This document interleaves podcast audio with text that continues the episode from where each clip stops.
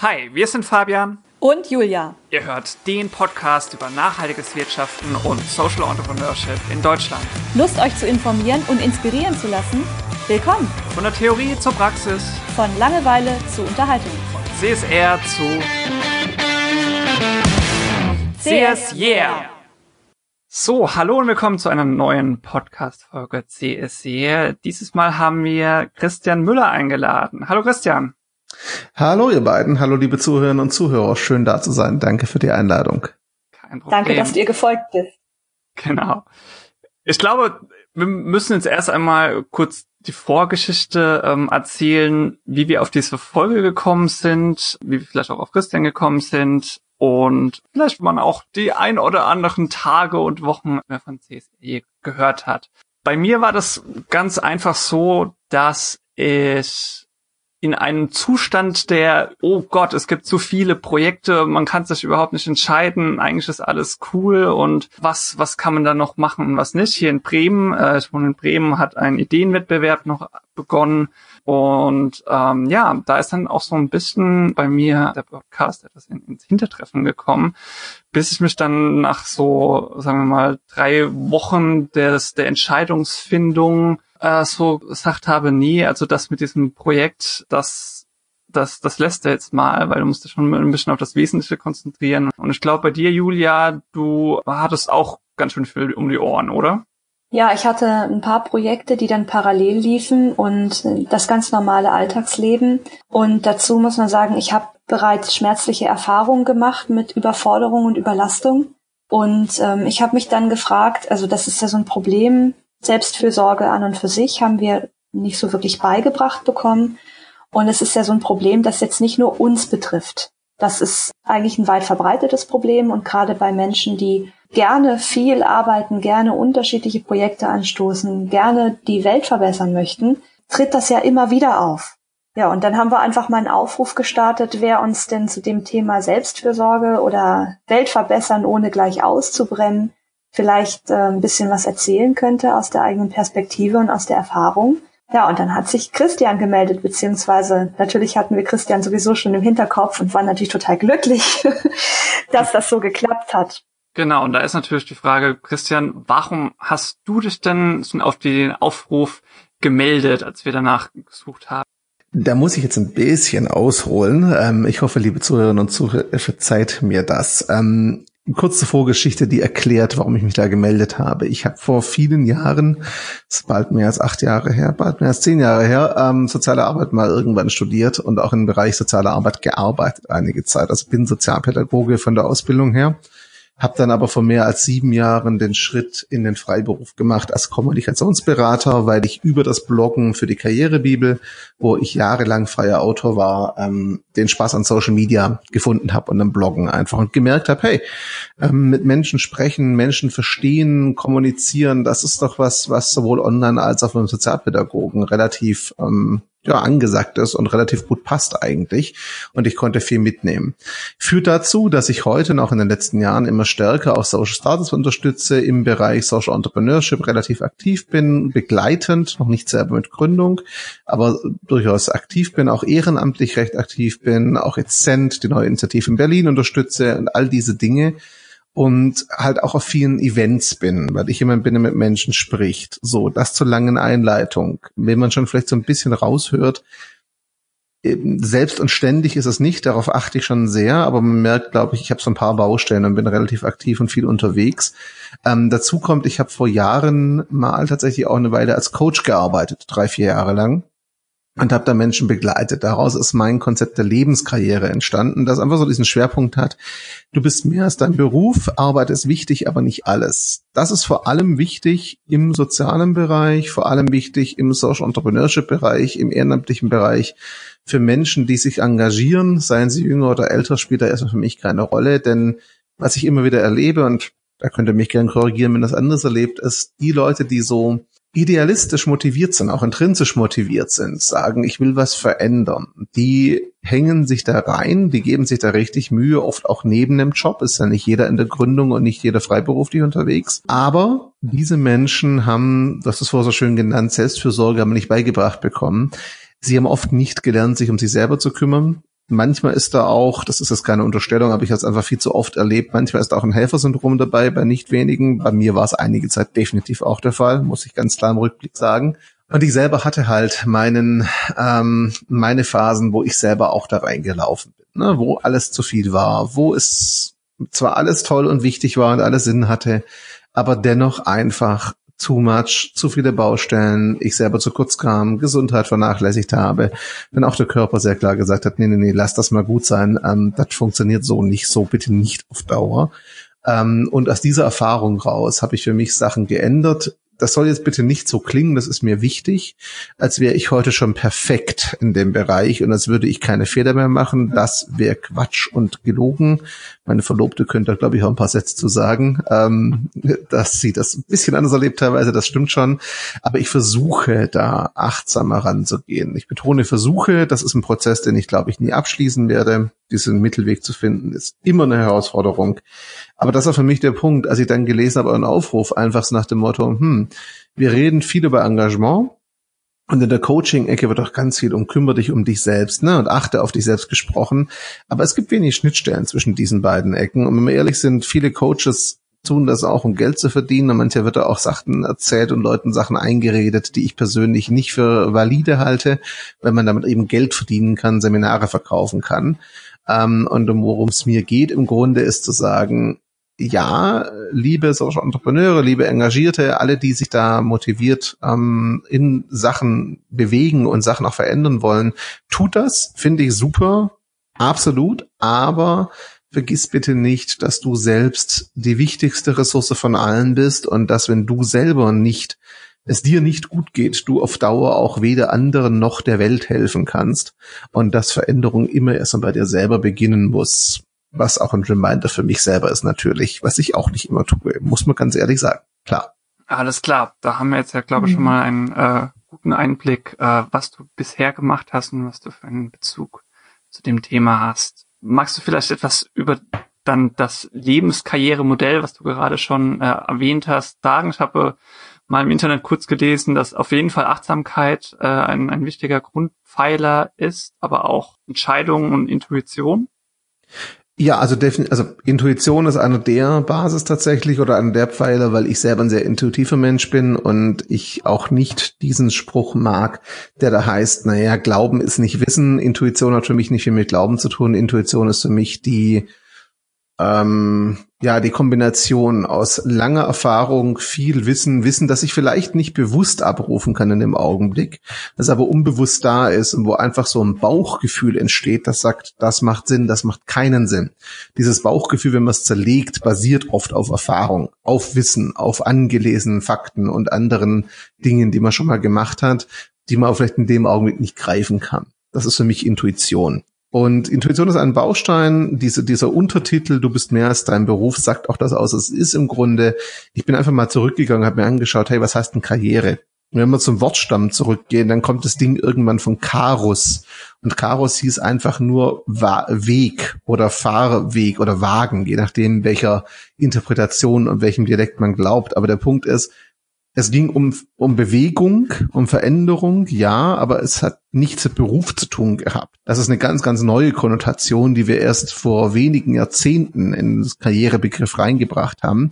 Und für mich war immer schon wichtig, sich zu überlegen, das Leben besteht aus viel, viel mehr. Jetzt bin ich selbstständig, weil ich bewusst nicht trennen will zwischen Arbeit und Beruf, äh, zwischen Beruf und, und Freizeit, weil ich sage, ich tue die Dinge, die mir Spaß machen und da muss ich jetzt nicht unbedingt trennen. Aber für mich ist wichtig, darauf hinzuweisen, wenn du Karriere als Lebenskarriere verstehst, also sprich, deine gesamte Lebenssituation mal als Karriere betrachtest und dann diese klassische Logik mit, du willst in der Karriere aufsteigen nimmst, dann heißt es in dem Augenblick, aufsteigen gleich bessere Lebensqualität, bessere Lebenssituation, mehr Lebensfreude. Und das kann aber dann auch heißen, wenn ich es halt äh, global betrachte, das ganze Leben betrachte, dass eine Beförderung im Rahmen der Lebenskarriere auch heißen kann, ich schlage eine berufliche Beförderung aus und nehme mehr Zeit für die Familie, um ein ganz banales Beispiel zu nehmen. oder ich schlage eine berufliche Beförderung raus, wechsle vielleicht sogar den Beruf, gehe vielleicht sogar finanziell einen Schritt zurück, habe dafür aber mehr Zeit für die Dinge, die mich glücklich machen, mehr Zeit für Engagement, mehr Zeit für mich und meine Gesundheit. Also die Lebenskarriere nimmt diesen klassischen Karrierebegriff und bezieht ihn im Grunde auf das gesamte Leben, auf alle Lebensbereiche. Und dann haben solche Begriffe wie Beförderung oder auch wie Verantwortung im Beruf oder Position oder ähnliches eine ganz andere Bedeutung, weil dann geht es auf einmal darum, nicht nur, was ist beruflich relevant, sondern eben auch, was ist für dich relevant, was ist privat relevant, was ist in allen anderen Lebensbereichen relevant. Und daraus setzt sich das Gesamtbild zusammen. Und da ist der Beruf eben ein nicht unwichtiger Teil, der ist wichtig, keine Frage, aber er ist eben nicht alles. Sehr wahr. Ähm, Christian, ich betrachte dich ja da nicht nur wegen deines Werdegangs, sondern auch wegen der langen beruflichen Erfahrung als Experten auf dem Gebiet. Ähm, kannst du so ein paar Zeit- und Selbstmanagement-Kniffe, die du selbst anwendest, mal ganz konkret nennen? Wie organisierst du deinen Alltag und deine ganzen Bereiche miteinander? Mhm. Also ähm, ich habe auch so eine Phase gehabt, da habe ich ähm, alles, was zur Zeitmanagement nicht beim Dreier auf dem Baum war, gelesen und ausprobiert, muss man ganz klar sagen. Ähm, heute ist ein Teil meiner Arbeit zum Beispiel auch Startups und Unternehmen oder auch Sozialorganisationen darin, zu schulen, zu trainieren, wie sie intern mit digitalen Tools sich organisieren und wie ihre Leute sich besser organisieren können. Ich selber bin heute an dem Punkt, wo ich primär digital arbeite, was für mich einfach viel damit zu tun hat. Ich bin viel unterwegs ich äh, bin, will sehr flexibel sein. Ich arbeite mit Menschen zusammen, die örtlich oder räumlich verteilt sitzen. Es hat für mich auch viel mit Freiheit zu tun, zeit- und ortsunabhängig arbeiten zu können. Da brauche ich digitale Tools einfach. Mein zentrales Tool für die Arbeit ist die G Suite, also sprich die Business-Variante der Google äh, Suite, die man so kennt, also Gmail, Docs und so weiter, nur eben als Business-Variante. Darüber läuft bei mir viel. Das ist die reine Arbeitsecke. Ich selber organisiere mich dann über die Google-Notizen. Da landen alle Aufgaben drin, da landen Projektmanagement-Sachen drin. In den Mails habe ich dann Task dran, das ist eine neue App von Google, wo ich einfach meine Mails, die ich später bearbeiten will, in eine Aufgabe verwandle, aber aus der Inbox rausziehe weil ich einfach der Meinung bin, eine E-Mail-Inbox ist keine To-Do-Liste und sollte es nicht sein. Das sind so die, die, die banalen Sachen. Wenn es um Priorisierung und Co. geht, bin ich ein sehr, sehr großer Fan der Eisenhower-Methode, des Eisenhower Quadrats. Ganz kurz erklärt, mhm. wenn ich es nicht kennen, also wirklich ganz kurz. Ihr habt ein Quadrat, das teilt ihr intern nochmal in vier Quadranten auf. Quadrant eins, zwei, drei, vier. Im ersten Quadrant oben sind alle Aufgaben und auch Themen, wenn ich jetzt wieder in Lebenskarriere denke, ähm, die sehr wichtig und sehr dringend sind. Also die Sachen, die mir echt wichtig sind und die schnell gemacht werden müssen oder ein Zeitlimit haben. Im vierten Quadranten rechts unten habe ich all die Aufgaben, die weder wichtig noch dringend sind. Auch relativ klar, das sind die Sachen, die ich im Zweifel auch mal bleiben lassen kann. Wo die meisten ein Problem haben, ist bei einer Einordnung von Quadrant 2 und 3. Denn die meisten ordnen in Quadrant 2 auch im Alltag Sachen ein, die dringen aber nicht wichtig sind. Wir kennen das, glaube ich, alle. Sachen, die jetzt morgen oder übermorgen erledigt sein müssen, weil sonst sind sie vorbei, die aber, wenn wir gen genau mal drauf gucken, nicht so wirklich Auswirkungen haben auf Dauer, die auch nicht so richtig relevant sind, die aber aufgrund ihrer Dringlichkeit uns unglaublich wichtig vorkommen. Wenn man sich mal genau anguckt, ist es Quatsch. Eigentlich will ich doch an den Sachen arbeiten, die mir wichtig sind und die nicht dringend sind, sondern Priorität, Wichtigkeit sollte das Kriterium sein. Das heißt, in Quadrant 2 kommen, wenn man es sauber macht, all die Sachen rein, die Themen und Aufgaben, die wichtig sind, aber nicht dringend. Und in Quadrant 3 kommen dann die Sachen rein, die dringend, aber nicht wichtig sind. Quadrant 2 Sachen wäre zum Beispiel sowas wie, ich will eine neue Sprache lernen, ich will für mich dieses Buch lesen, diesen Online-Kurs weitermachen, will mich mit diesem Thema beschäftigen, will mir Zeit nehmen fürs Tagebuch, solche Sachen. Die sind nicht dringend, aber die sind echt wichtig. Und als letzter Schritt weg von der reinen To-Do-Organisation ähm, ist es für mich dann so, dass ich tatsächlich entweder auf dem Surface Pro, vor dem sitze ich gerade digital oder von Hand auf Papier dann handschriftlich äh, mein Tagebuch führe. Also sprich, nicht jeden Tag, das schaffe ich nicht immer, aber ich versuche es zumindest abends ein Dankbarkeitstagebuch. Also sprich, wofür bin ich heute dankbar? Oder in den letzten Tagen, was war wirklich gut, was ist super gerade? Und ähm, dann auch morgens meist Morgenseiten das ist ein Konzept, das heißt einfach nur, ich setze mich morgens hin und schreibe komplett frei, ohne Filter, alles auf, was mir gerade einfällt, um den Kopf frei zu bekommen. Das soll einfach nur dabei helfen, den Tag praktisch frisch anzugehen und alle Gedanken einmal aus dem Kopf zu schreiben. Da ist für mich wichtig, es handschriftlich zu machen, es nicht zu tippen. Ob ich die handschriftlichen Sachen dann digital schreibe oder auf Papier, ist für mich persönlich nicht so wichtig. Aber handschriftlich ist wichtig, weil ich einfach mehr, mehr Zeit nehme dafür, weil es auch haptisch was ganz anderes ist, weil es auch eine ganz andere Wirkung hat. Das sind so, ist so mein Ergänzung. System. Sorry. Genau, als kleine Ergänzung, so dieses, was man über den Tag macht oder was einem gerade einfällt, das mache ich tatsächlich eher abends, weil ich dann so, so alles, was praktisch noch im Kopf herumschwirrt, das loszuwerden, auch äh, handschriftlich äh, hm. in das Büchlein einzutragen, dass einfach der Kopf frei ist und dann ja. oder besser einschlafen. Das ist, glaube ich, einfach Typsache. Also ich habe es lang probiert abends. Wenn ich das abends mache, fange ich wieder an, drüber nachzudenken so viel. Also dann fängt bei mir wieder die Gedankenmaschine an und ich gehe wieder rein in Themen und mache mir da viel zu viel Gedanken. Ähm, habe ich einfach gemerkt, aber das ist mhm. Typsache. Ich habe auch Coaches gehabt oder kenne auch Menschen und Freunde und Kollegen, Kolleginnen, die genau wie du das abends machen, weil sie dann sagen, ich schlafe besser. Ich weiß, ich darf das abends nicht mehr anfassen, weil sonst ist mit Schlafen nichts los die nächsten zwei Stunden. Es ist, glaube ich, auch tages- beziehungsweise ähm, Stresslevel abhängig. Also ich ähm, habe gute Erfahrungen mit Meditation mhm. gemacht und ähm, ich habe das Gefühl aber, dass es mir in Phasen, in denen ich einfach viel auf dem Zettel habe oder hatte, dass es mir abends gar nicht gut tut, weil ich mich in der Meditation dann nämlich eben trotzdem mit den Sachen befasse und dann hat es den gleichen Effekt, wie du gerade erzählt hast, wenn man dann äh, von den Projekten was aufschreibt, direkt vorm Schlafen gehen weil dann ist das Kopfkarussell eigentlich an statt aus. Also Meditation, muss ich ganz klar sagen, ist für mich inzwischen auch fester Teil des Tages. Für mich ist es meistens morgens bis vormittags manchmal auch suboptimalerweise in der S-Bahn oder im Zug, wenn ich auf dem Weg irgendwo hin bin. Das ist so, bei mir ist es eine App, ähm, für die ich zahle. Seven Mind heißt die, das ist eine deutsche App. Da gibt es eine der beiden großen auf dem Markt gerade. Warum eine App? Aus dem einfachen Grund, ich bin jemand, ich habe viel ausprobiert, ich komme mit geführter Meditation sehr viel besser klar. Wenn ich versuche, frei zu meditieren oder mit Musik zu meditieren, dann geht genau das los, dass ich zu viel denke und auch den Gedanken nachhänge. Eine geführte Meditation hilft mir dabei abzuschalten. Das ist aber auch wieder Typsache. Ich habe Leute, die können mit so einer App gar nichts anfangen. Die brauchen wirklich Stille oder ihre Musik und können das super ohne Anleitung. Ich glaube, da muss jeder das finden, was für ihn oder sie funktioniert. Genau, genau. Ist aber ein super Tipp. Seven Mind und die Alternative ist dann wahrscheinlich äh, Mindspace. Genau. Sein, das sind, es gibt ja. auch Calm. Ich habe zum Beispiel Calm. Also es ist eine amerikanische, aber ich finde das finde die auch super.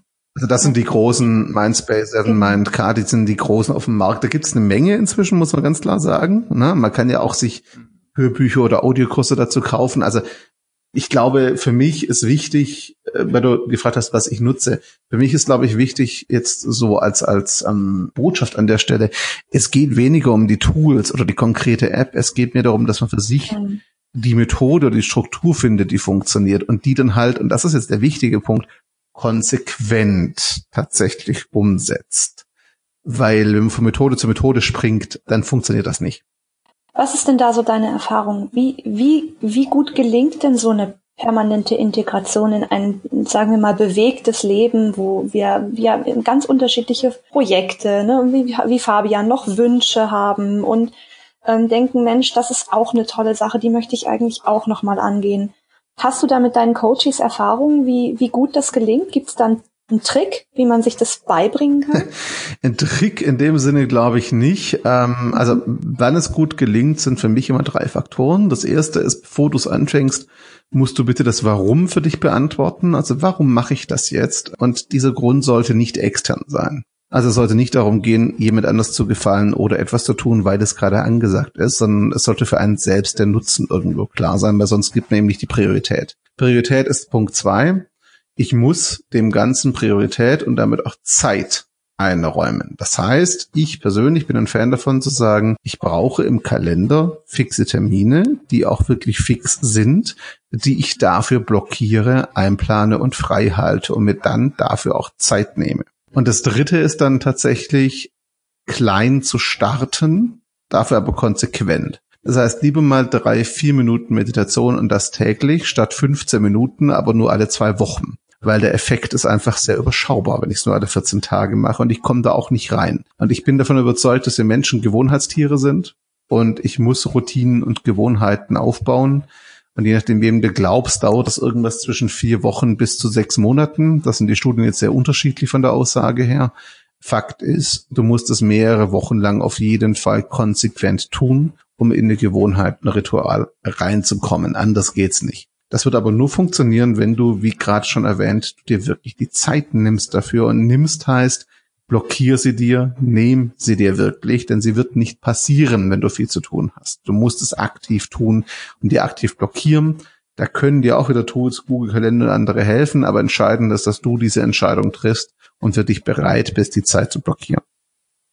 Wenn wir nochmal auf diese Beratungsebene gehen, du hast auch gesagt, ähm, dass du jetzt Social Startups hilfst, jetzt vielleicht nicht nur mit der äh, mit dem Thema Selbstreflexion, aber ich könnte mir durchaus vorstellen, dass es da auch sehr viel Bedarf gibt, gerade auch innerhalb einer Gruppendynamik. Hab aber auf der anderen Seite sehr wenig darüber lesen können, dass bekannte Beispiele irgendwie von Social Startups mal in ihrem, ihrem Blog einen, Beitrag veröffentlichen über so einen Prozess, ähm, wie, wie das abläuft, was ihre Beweggründe sind, vielleicht weil es auch ein bisschen Schwäche darstellt in, in der ähm, Gesellschaft.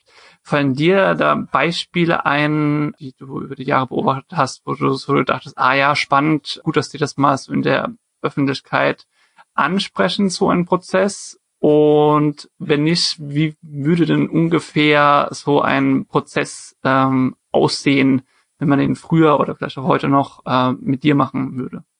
Also Beispiele fallen mir so zwei, drei aus der Social Startup Ecke oder aus der zumindest Dinge, die ich dem Social Startup Bereich zuordne, wäre jetzt nebenan.de so ein Beispiel, das kennt man vielleicht, das Nachbarschaftsnetzwerk. Äh, die haben zumindest im Über uns Bereich relativ klar ihre Mission und ihre Zielsetzung aufgeschrieben und erklären, wie sie zu dem Projekt gekommen sind, wie das ganze Ding entstanden ist. Das machen inzwischen viele Startups.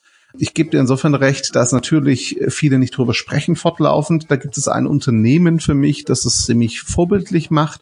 Zwei eigentlich, die sind beide nicht social, aber eines davon hat doch eine hohe Affinität. Das eine ist Blackboat, das ist aus Hamburg eine Beratungsagentur zum Thema kollaboratives Arbeiten, die beraten Konzerne. Ähm, da ist Christoph Magnussen, der Geschäftsführer mit, der hat auch einen YouTube-Kanal und da zum Beispiel macht er gerade in einer, in einer Frage- und Antwortrunde immer wieder mal so Sachen wie, warum tun wir das? Was treibt uns an? Also sprechen über das Warum. In diesen ganzen Startup-Kreisen ist ja auch von Simon Sinek das Start with Why und der Golden Circle recht beliebt. Das sind so Modelle, mit denen die auch ganz gerne arbeiten. Und das zweite große tatsächlich, das gerade finde ich sehr öffentlich immer wieder über diesen Reflexionsprozess spricht, ist tatsächlich Microsoft. Mit ihrem CEO Satya Nadella, ähm, der auch ein Buch geschrieben hat, Refresh, habe ich gelesen, habe es auch gekauft, also ist keine Werbung, aber ich kann es nur empfehlen.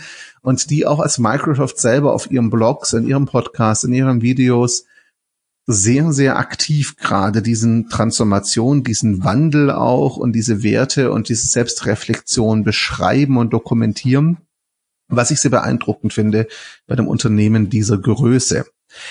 Bei meinen Startups gehen die damit selten nach außen, das muss man ganz klar sagen, wobei ich inzwischen, auch das ähm, sage ich ganz ehrlich, ich habe am Anfang versucht, die bewusst zu dieser Selbstreflexion zu bringen als Thema. Das hat ganz viel Widerstand ausgelöst, weil das ist für die meisten auch im Social Startup Bereich etwas, wo sie sagen, das ist nicht meins, das ist doch unnötig, wir haben andere Baustellen. Wie ich es heute mache, ist tatsächlich, ich integriere das. Das heißt, ich gehe über das Startup, über die Business-Orientierung, über die Mission, je nachdem, wie man das ausrichtet, und ähm, gehe da tatsächlich rein mit dem, was ist euer Warum? Wo wollt ihr hin? Was treibt euch an? Welche Werte sind das, was euch auch im Team als Unternehmen auch nachher prägen soll? Mit welchen Werten und Basis wollt ihr auch rausgehen? Mit wem wollt ihr da äh, kommunizieren? Was ist eure Basis und warum tut ihr das? Was treibt jeden Einzelnen von euch an? Nicht nur als Team, sondern wirklich die einzelne Person. Was bedeutet das hier für dich, das Projekt? Über diesen Dreh also über das Projekt zu gehen, da kriege ich sie ganz gut, weil das sind Sachen, wo sie die Notwendigkeit und auch die Relevanz sehen. Aber über diesen Aufhänger kommt man natürlich, wenn man das ein bisschen steuert, auch ganz gut rein in diese Selbstreflexionsphase. In dieses, was tut dir gut? Achte mal darauf. Bringt dir nichts, wenn du ausbrennst. Die anderen brauchen dich ja auch in sechs Monaten noch man darf es manchmal vielleicht nicht ganz so direkt und offensiv als Selbstreflexion als Thema benennen, glaube ich, weil das tatsächlich manchmal als Schwäche oder zumindest als unnötig gesehen wird, weil man ja gerade mittendrin steckt in Gründung und allem anderen. aber man kann natürlich über das Warum des, der, der Mission des Startups, der Organisation gehen und das dann als Eintrittsmöglichkeit ähm, nehmen oder als Türöffner nehmen, um mit den Leuten auch über ihre individuellen Sachen zu sprechen. Ja, kann ich mir sehr gut vorstellen. Dass da eine, eine große Ablehnung existiert, meine ich. Ne? Dass man möchte da nicht unbedingt ist, also, hingucken. Äh, ich weiß nicht, ob es Ablehnung Dinge. ist. Es ist manchmal so ein bisschen die Angst vor dem, was da, was man da beantworten müsste, vielleicht in Fragen, wenn man sich dem stellt. Das ist das eine. Mhm. Und das andere ist aber tatsächlich eher so dieses, nicht die Bedeutung sehen. Na, wir haben es ja vorher schon angesprochen. Es ist jetzt nicht unbedingt ein hoher Stellenwert, den wir dem Ganzen immer beimessen, so im Alltag und gesellschaftlich. Und wenn ich halt selber gerade als Gründer so für mich in der Phase bin, wo ich sage, mein Startup, mein Ding, vor allem wenn es ein Social Startup ist, das sind ja oft auch die Gründer, die tatsächlich auch dann sagen, oder die Gründerinnen, die auch dann sagen, wir wollen was verändern. Wir haben eine Mission, wir wollen auch die Welt verändern, wir wollen Menschen wirklich helfen. Und ähm, natürlich ist es da oft so, dass die sagen, ganz andere Dinge sind wichtig. Dafür haben wir jetzt keine Zeit. Man muss auch ganz klar sagen, das ist mir aber doch wichtig an dem Punkt, mhm. Selbstreflexion, Selbstfürsorge ist unglaublich wichtig. Das darf aber nicht, das machen dann wieder andere, die es ins Extrem kehren. Ähm, das darf dann aber auch nicht zu einer, zu einer konsequenten Schonhaltung führen. Na, also ich habe neulich einen Blogartikel gelesen von einem Startup, da hat sich einer der Gründer ähm, darüber ausgelassen, wie anstrengend er die 45-Wochenstunde doch in der Gründungsphase fand. Also da, da saß ich vom Rechner und habe ehrlich gesagt nur lachen können, weil ich dachte so, Alter, du, du gründest gerade ein Startup, das ist die Anfangsphase, du gehst auf den Markt und 45 Wochenstunden sind für dich viel Arbeit irgendwie haben wir eine andere Wahrnehmung von, von dem, was Gründung heißt, offensichtlich. Also ich habe, ich bin der Letzte, der was dagegen hat, zu sagen, es gibt Phasen, da kann ich, und das ist jetzt der wichtige Punkt, wenn ich mir bewusst das bewusst mache und sage, hey, die nächsten vier Wochen werden jetzt unglaublich hart. Die nächsten vier Wochen komme ich mit vier Stunden Schlaf die Woche pro Nacht aus oder drei Stunden. Die nächsten vier Wochen sind Selbstausbeutung. Danach habe ich aber die Zeit, um das wieder aufzuhauen und die Energie dafür. Und danach plane ich das auch fix ein. Dann bin ich der Letzte, der sagt, halte dich immer zurück. Es gibt Phasen, da musst du, entschuldigt den Ausdruck, einfach ranklotzen und der Schwabe würde jetzt sagen, malochen. Ähm, und da ist das so und da muss ich mich auch bis zu einem gewissen Grad vielleicht ausbeuten, weil es die Sache einfach erfordert. Das ist völlig okay, aber nicht, wenn das passiert, sondern wenn ich bewusst Entscheidung treffe, das ist in Ordnung, aber danach plane ich schon wieder ein, das auszugleichen. Dann ist das völlig legitim. Nur bei vielen ist es halt so, sie rutschen da rein und dann wird es zum Dauerzustand. Und das geht halt nicht gut auf Dauer. Würdest du sagen, dir begegnen ähm, in deiner Arbeit gerade mit sozial Engagierten häufiger Burnout, Depression und psychische Belastung als in anderen Bereichen? Oder ist es vielleicht nur eine Wahrnehmung, die zum Beispiel, ja, ich jetzt Also von den, von den Zahlen her, ich habe mir das mal angeschaut, habe es auch nochmal dokumentiert und lese auch alles, was ich dazu finde an Studien. Von den Zahlen her würde ich jetzt sagen, es ist nicht mehr objektiv betrachtet tatsächlich. Was ich aber wahrnehme und erlebe, ist tatsächlich, dass im sozialen Bereich oder im sozial engagierten Bereich die Tendenz das länger zu verdrängen größer ist. Da wird länger weitergemacht, da wird dann noch länger als auch manchmal im kommerziellen Bereich die Symptome mit Medikamenten oder ähnlichem ausgeblendet.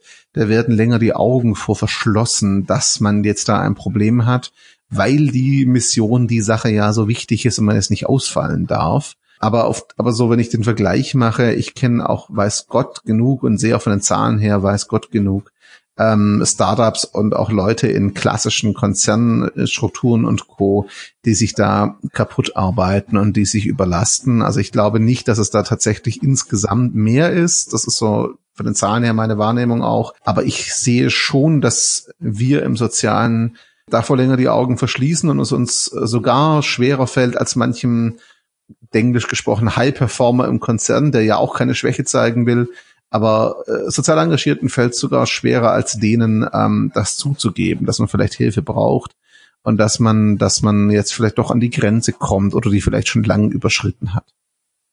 Gibt es da Unterschiede zwischen extra extrovertierten Persönlichkeiten und eher, sagen wir mal, introvertierten Persönlichkeiten, die vielleicht ein bisschen mehr nachgrübeln? Also in meiner Wahrnehmung und Erfahrung, das ist sehr episodisch, von daher bitte keine Allgemeingültigkeit, aber das ist meine Erfahrung, ist es so, dass eher introvertierte Menschen das schneller merken, sich aber dann schwerer tun, die Hilfe zu suchen und ähm, den Kontakt zu suchen und die Unterstützung, während die Extrovertierten, zu denen ich mich jetzt auch zählen würde in großen Teilen, sich schwerer tun, damit es zu bemerken, weil sie mehr am Machen sind, weil sie tatsächlich ja, vielleicht auch einfach da eher eine Schwäche drin sehen, so. Dafür, wenn sie es dann begriffen haben, das dauert eben länger, dann eher bereit sind zu sagen, okay, ich hole mir Unterstützung und dann auch, und wenn sie akzeptiert haben, okay, es ist der Punkt, ich komme da allein nicht weiter, dann tatsächlich auch schneller die notwendigen Maßnahmen treffen und ergreifen. Jetzt eine, so eine ganz persönliche Frage, die mir bei der Vorbereitung eingefallen ist. Wie würdest du Selbstzweifel in unserem Bereich bewerten? Ich mache mir über Selbstzweifel wahnsinnig viele Gedanken. Also ich bin voller Selbstzweifel selber und erkenne aber auch, dass immer diejenigen, die wirklich sehr viel anstoßen, die nach außen hin sehr, wie sagt man, selbstbewusst wirken müssen, dass die, wenn, wenn die ein Stück zurückgehen, wenn die, wenn man denen so zuhört äh, und es ist gerade kein Mikro auf sie gerichtet oder sie müssen keinen Vortrag halten, dann ähm, erkenne ich dahinter genau das Gleiche, nämlich ähm, sehr viele Selbstzweifel. Und ähm, ich bin noch nicht sicher, wie ich das bewerten soll. Hast du da Nein, bewerten. Gedanken ich sage, Selbstzweifel sind menschlich und normal, das gehört dazu. Es gibt sehr wenige Menschen, die keine haben und wenn es welche gibt, die keine haben, stelle ich immer die Frage, ist das berechtigt oder ist es dann ein überhöhtes, überhöhtes Ego? Da kann man drüber diskutieren. Selbstzweifel, glaube ich, gehören dazu. Man spricht ja inzwischen im Englischen oft vom sogenannten Imposter Syndrome. Das erlebe ich übrigens sehr oft im sozialen Bereich. Also dieses Gefühl, mehr nach außen vorzugeben, als man eigentlich mit Leistung tatsächlich untermauern kann oder mehr vorzugeben, als man eigentlich ist. Bewerten finde ich schwierig, weil es ist einfach da. Was ich wichtiger finde, ist für sich selber sich auf den Weg zu machen, so ein bisschen die Ursachen zu klären dafür. Teilweise hat es damit zu tun mit der eigenen Geschichte. Das geht dann teilweise auch sehr weit zurück. Teilweise ist das gar nicht so komplex und gar nicht tiefenpsychologisch, sondern liegt einfach daran, dass man selber vielleicht zu wenig Erfahrung in dem Bereich hat. Teilweise liegt es daran, dass man sich mit denen, die du gerade auch genannt hast, vergleicht, die sehr laut sind, die man aber, wo man halt eben nicht hinter die Kulissen blicken kann.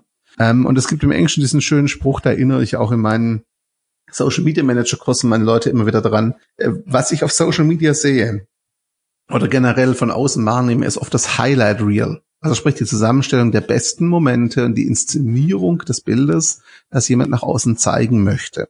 Das ist auch völlig nachvollziehbar und legitim. So sind wir auch psychologisch gestrickt. So sind auch die ganzen Netzwerke gestrickt, dass sie das fördern. Völlig okay. Das muss ja ein Bewusstsein.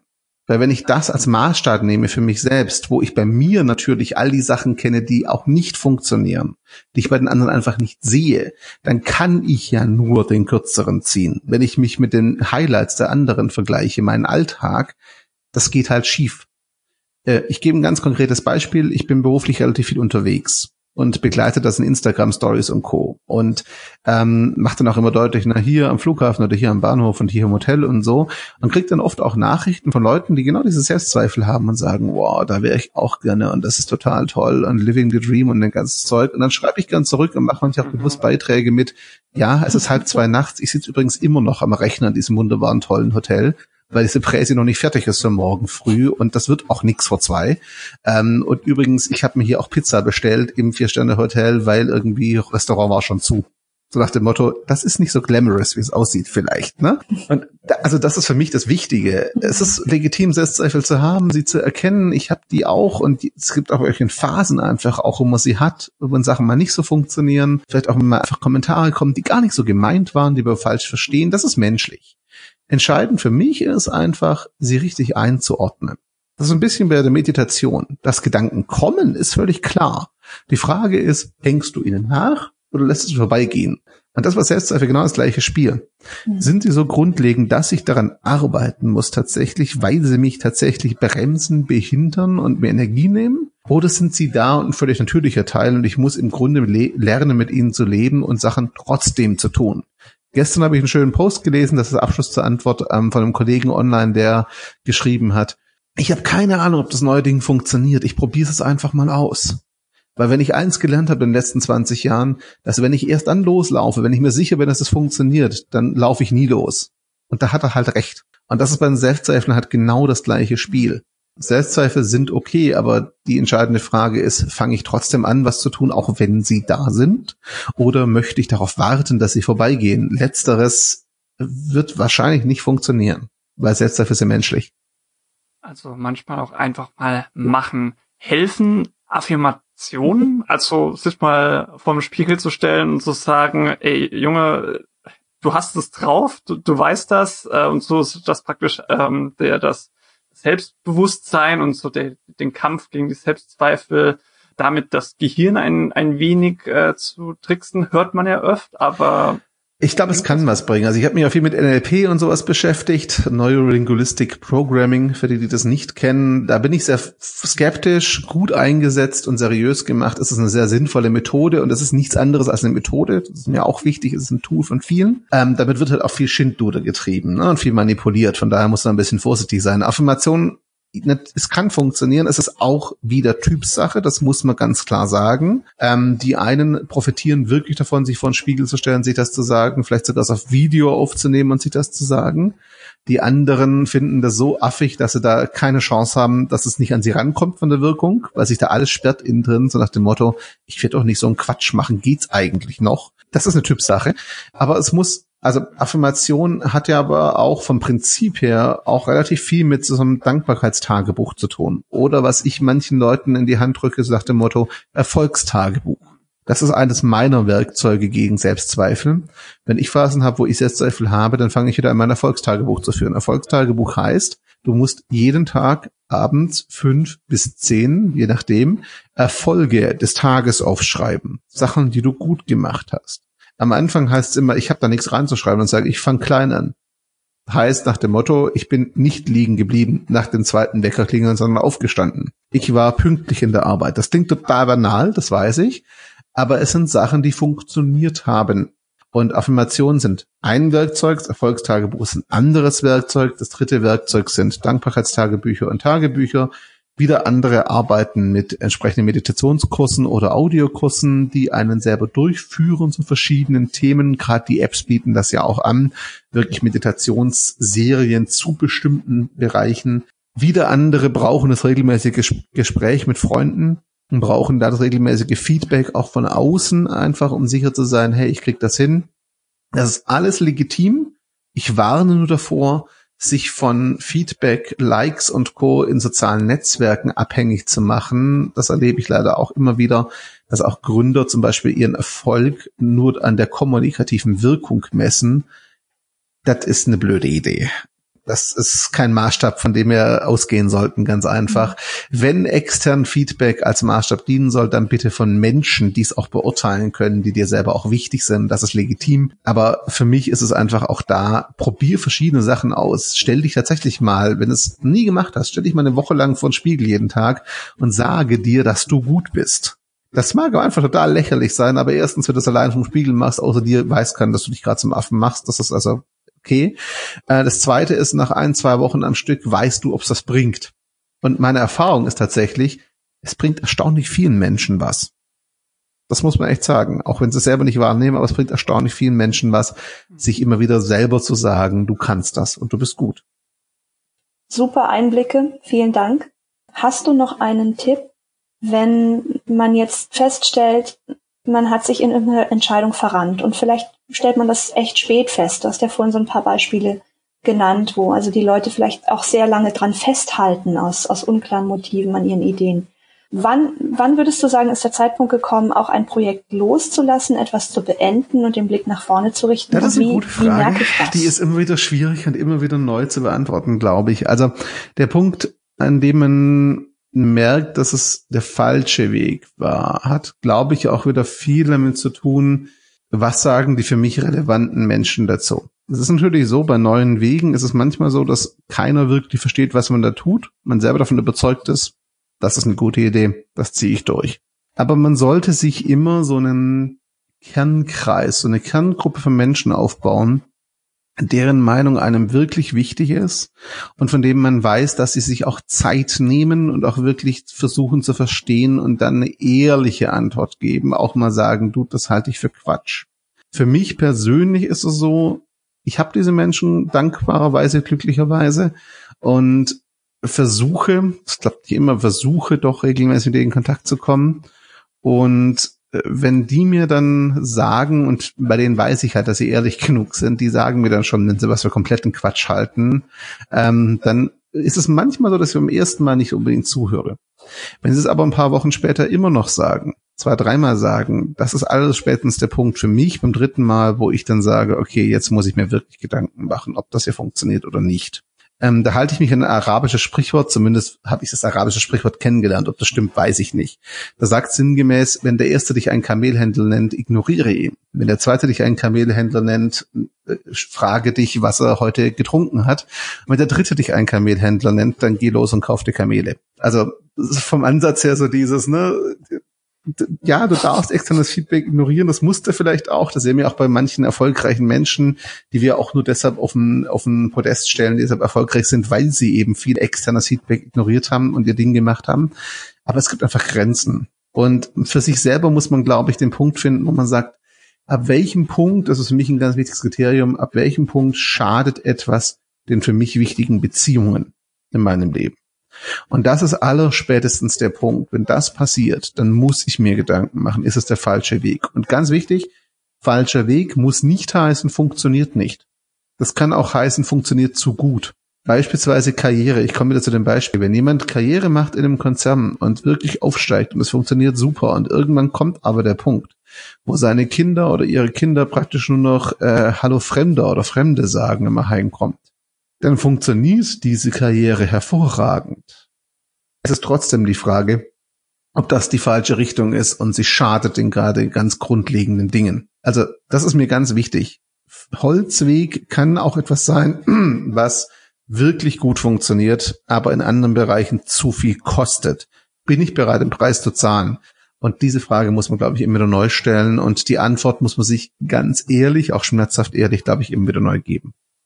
Gut, die Zeit ist schon fortgeschritten und wir haben noch so viele Fragen, deswegen würde ich mal vorschlagen, einen kleinen Fragensprint äh, anzuführen. Geht ganz einfach. Wir haben uns noch ein paar Fragen überlegt.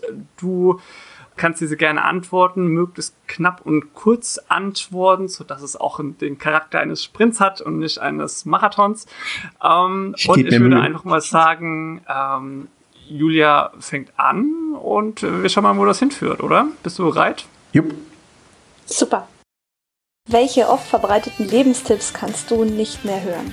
Oh Gott, es sind so viele. Ähm, den einen, den ich nicht mehr hören kann. Du kannst alles werden, wenn du es nur wirklich willst.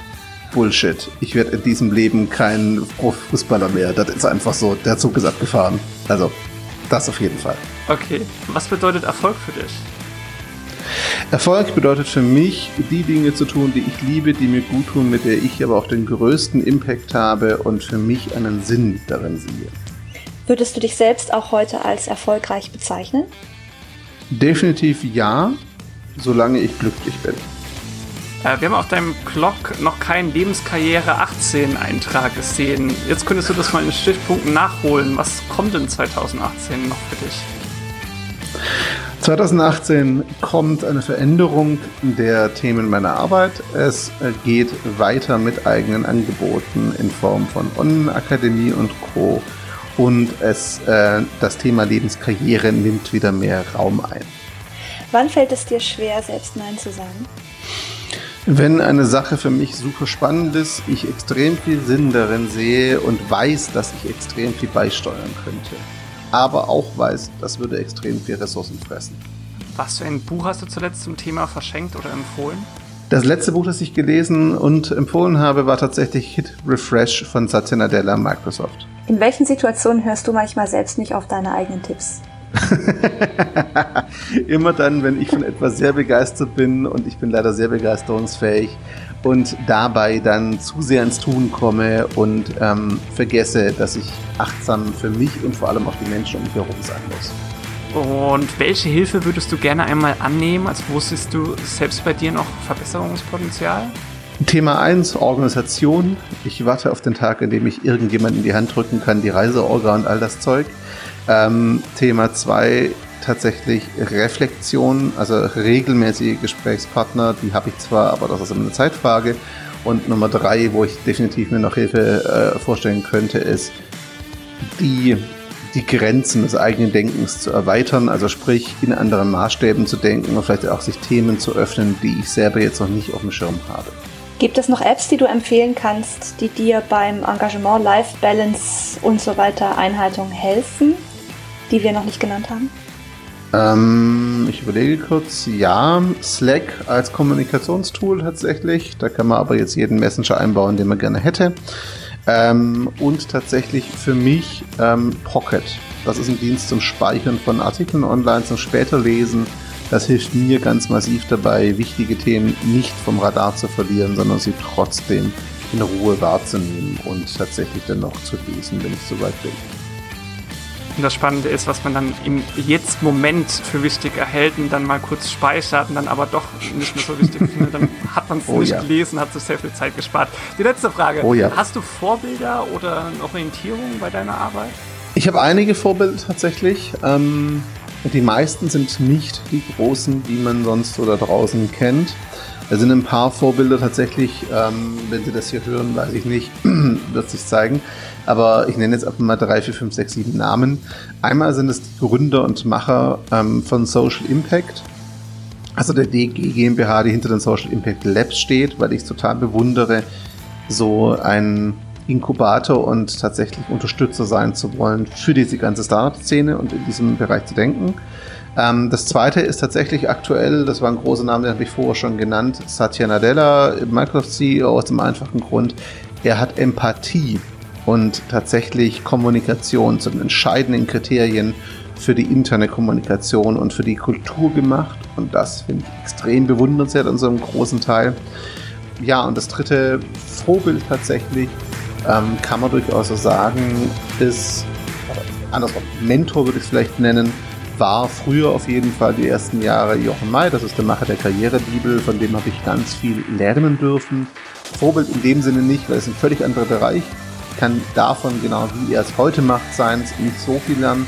Aber in den ersten Jahren war das ein ganz, ganz wichtiger Mentor, der mir auch wirklich viele, viele Türen geöffnet hat und von dem ich heute noch ganz, ganz massiv profitiere und wo ich definitiv dankbar bin nach wie vor. Alles klar. Puh, okay, genau. das war ein langer Sprint. Äh, sehr gut geschafft, sehr gut gemeistert und äh, auf jeden Fall auch nochmal viele Hinweise, die wir dann auch alle in die Show Notes packen. Gerade weil du Social Impact ähm, gesagt hast, es gibt ja jetzt auch noch einen neuen Podcast, äh, Goodcast, über Social mhm. Entrepreneurship und da ist in yep. der zweiten Folge auch der Norbert der Norbert Kunz zu hören, der ähm, Social Impact gegründet hat. Da ist es auch bestimmt mal spannend reinzuhören. Wie gesagt, lohnt sich. Es gibt es dann in den Show Notes. Jawohl. Prima. Äh, du hast gesagt, ähm, 2018 da äh, einerseits mehr äh, Bedeutung für die, deine Karriereberatung, die Lebenskarriere, aber auf der anderen Seite auch Schwerpunkt zum Thema Online. Magst du da nochmal ein paar äh, Worte zu sagen, was, wo man dich dann vielleicht auch außerhalb von den Lebenskarrierenthemen äh, entdecken kann, mit was für Themen du da unterwegs bist? Gerne. Also man findet mich tatsächlich auf sozial-pr.net. Das ist meine Hauptpräsenz. Da bin ich tatsächlich mit meiner Arbeit Kommunikationsberatung und so tatsächlich zu finden. Da findet man alles, was ich so mache. Man findet mich auf Medium. Da schreibe ich über meine Produktivitätstipps äh, so eine Runde. Und ähm, diese Online-Geschichte, was ich angesprochen habe, ist einfach der Plan, selber mit E-Books und Online-Kursen, eine Art Online-Akademie sozialen Trägern und Co. so ein bisschen diese Grundlagen und die Praxistipps rund um Social Media und moderne Kommunikation in die Hand zu drücken. Das ist gerade im Entstehen. Das ist noch nicht, das existiert so in der Form noch nicht, aber es wird es dieses Jahr definitiv noch geben. Das wird dieses Jahr definitiv noch beginnen. Und ähm, das ist so eines der Hauptdinge, was mich neben meiner Arbeit, neben Vorträgen und Workshops und Co. dieses Jahr beschäftigen wird. Wunderbar. Kannst du uns noch, äh, beziehungsweise unseren Zuhörerinnen und Zuhörer, ein, zwei Buchtipps nennen, wo du sagst, äh, als Einstieg ins Thema oder wenn man sich zum Beispiel äh, für seine eigene Selbstfürsorge ein bisschen stark machen möchte, das könntest du empfehlen, das wäre ein guter, guter Einstieg? Mhm. Also ich schaue gerade ins Bücherregal. Ähm, da steht unter anderem The One mhm. Thing. Das ist ein Buch, das finde ich extrem gut, ähm, genauso wie Deep Work ähm, beides vom gleichen Autor Cal Newport, der im Grunde sagt, wir haben ein bisschen verlernt, äh, fokussiert zu arbeiten, uns auf eine Sache zu konzentrieren und der in Sachen so Lebenskarriere auch sagt, du brauchst im Grunde dieses eine Ding, an dem du dich orientierst. In seiner Absolutheit würde ich es nicht unterschreiben, aber seine Gedankengänge sind echt wichtig, sich mal in Ruhe anzugucken und wirklich zu lesen. Was mir ähm, auch immer sehr viel gibt und gegeben hat, waren tatsächlich Reinventing Organizations. Das ist zwar eigentlich ein Buch über Organisationsentwicklung, aber da steckt auch ganz viel drin, wenn es darum geht, was ist für mich wichtig, ähm, wie reflektiere ich, welche Bedeutung hat das Ganze für mich auch. Und der letzte Blick ins Regal, so in letzter Zeit, war für mich auch nochmal das Buch Theory U, also Theorie U.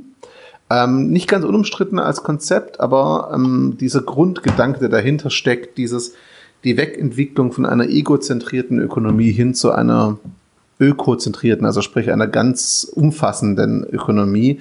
Das ist es auf den ersten Blick nicht zur Individualebene, das ist nicht so das Konkrete, das musst du jetzt für dich tun als Selbsthilfebuch. Aber wenn man sich damit mal befasst, dann wird einem klar, glaube ich, gerade wenn man sich engagiert, dass ich mir selber auch Gedanken darüber machen muss, über meine Rolle und meine Wirkung, die ich haben will. Und das führt dann ganz, für mich zumindest ganz automatisch dazu, dass ich für mich selber auch überlegen muss, okay, wenn ich diese Wirkung haben will, was muss ich dann für mich überhaupt an Basis schaffen? Was muss ich dann für mich tun, um das auch wirklich auf Dauer umsetzen zu können? Hm, sehr schön. Fabian, ich glaube, du hast mindestens eins davon auch bei dir im Bücherregal stehen, oder? Gute Buchtipps, ja. Also Reinventing Organizations, ich glaube, fast jeden, den, den wir bis jetzt schon mal interviewt haben, irgendwann ist das mal auch gefallen. Also das ist immer ja. sehr hoch im Kurs auf jeden Fall. Durchaus.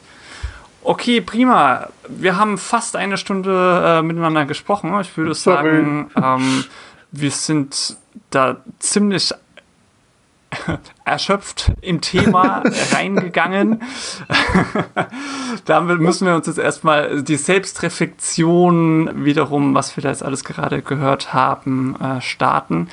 Hast du noch etwas, was du den äh, Zuhörern und Zuhörerinnen mit auf den Weg geben möchtest, äh, in irgendeiner Form, Christian? Ähm, es wären zwei Dinge. Nummer eins, bitte mach dir, wenn du gerade engagiert bist, immer wieder klar, wenn du dich nicht um dich selber kümmerst, wirst du nichts verändern können, auch niemand unterstützen können. Das ist der eine Punkt. Ähm, und das zweite, überleg für dich bitte auch mal tatsächlich, was für eine Wirkung willst du haben? Ich glaube nicht an Pläne, ich glaube nicht an Karrierepläne und das ganze Zeug, aber ich glaube an Richtung. Und diese Richtung wirst du für dich aus meiner Erfahrung primär dann finden, wenn du für dich mal definierst, welche Wirkung willst du haben, was willst du verändern. Wenn du die zwei Sachen dir klar machst, bist du, glaube ich, auf einer sehr, sehr guten Richtung unterwegs. Prima. Das sollte man sich in die Ohren schreiben. Ähm, du hast schon vorhin Instagram Stories und äh, andere Medien äh, angesprochen. Wo kann man dich überall verfolgen, außer deiner Webseite, ähm, wenn man mal hören möchte oder sehen möchte, äh, was du so machst? Wo bist du da vertreten? Fast allen Kanälen. Auf Instagram als Lebenskarriere, auf allen anderen Kanälen unter Sozial-PR zu finden. Es gibt, glaube ich, keinen Kanal, den ich nicht wirklich aktiv, also gut, Snapchat nutze ich mehr als Messenger, das ist jetzt weniger so, dass ich da Stories mache. Aber ansonsten Instagram, Xing, Facebook, Twitter, LinkedIn, ähm, Anchor als Audioplattform, YouTube, ja, kann man sich, glaube ich, raussuchen, was für einen selbst am besten ist. Der Grundsatz für mich ist da, ich möchte niemanden den Kanal aufzwingen, um mitzubekommen, was ich tue. Von daher bin ich fast überall vertreten und man kann meine Inhalte fast überall dann auch finden und konsumieren. Hört sich aber auch sehr zeitintensiv an. Ja, aber ich, ich nenne es Arbeit, von daher passt schon. okay, ja, Christian, dann ähm, sag ich mal ganz herzlichen Dank für die unheimlich vielen dichten Einblicke und ähm, man merkt einfach, wie du im Thema drin bist. Also ich freue mich riesig über diesen Podcast mit dir. Ja, und äh, von mir also einfach nur Dankeschön, dass du unser Gast warst. Ich danke euch für die Einladung. Hat sehr viel Spaß gemacht. Okay, wunderbar. Dann hören wir uns beim nächsten Mal. Vielen Dank, dass ihr äh, eingeschaltet habt und zugehört habt äh, hier bei CS Yeah. Und äh, ja, bis dann. Tschüss. Ciao. Das war CS Yeah, der Podcast über nachhaltiges Wirtschaften und Social Entrepreneurship in Deutschland. Ihr fandet gut, was ihr da gerade gehört habt, dann gebt uns ordentlich Sterne auf iTunes. Folgt uns auf Twitter unter csr-de oder auf Facebook. Schreibt uns gerne eure Anregungen, wie wir noch besser werden können. Und bis zur nächsten Folge. Bye. CS Yeah!